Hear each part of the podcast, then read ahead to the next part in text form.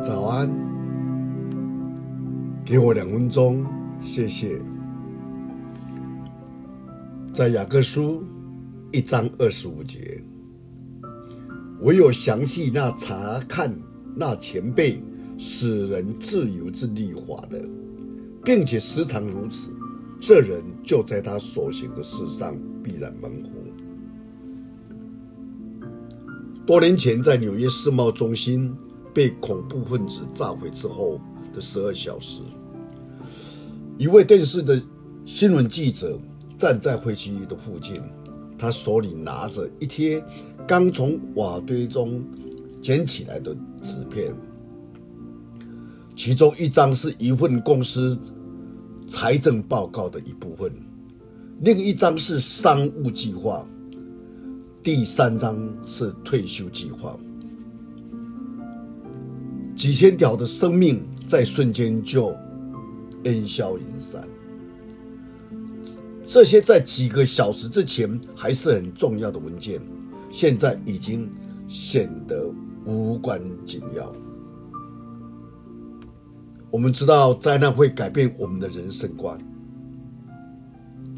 就像今天疫情，当生命受到威胁的时候，我们必。认识到生命才是最重要的，而不是财产，其他一切。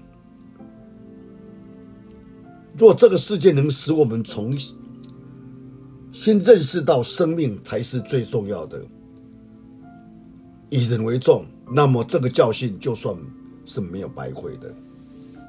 我们想一想，新的人生观也在圣经当中给我们提及。如果我们知道而不去实践，那很快就会消失。雅各说：“只是你们行道，不要单单听到。”大，在这个九一大灾难之后，许多人面临的生命的挑战，让我们学习到要把上帝和他人放在首位。我们若遵行上帝的话，并付诸行动，就能够持守我们一个新的人生观、新的人生价值。求主帮助我们，我们一起祷告。耶稣，你说你是世界上的光，凡跟从你的就不在黑暗里，必得着生命的光。耶稣，求你帮助我们。让我们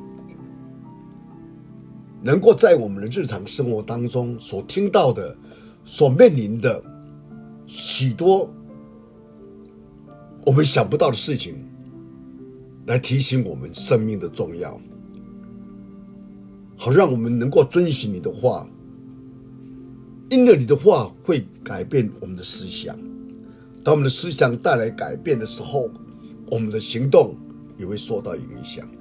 求你帮助我们，让我们走在正确的人生观当中，过一个有价值的人生。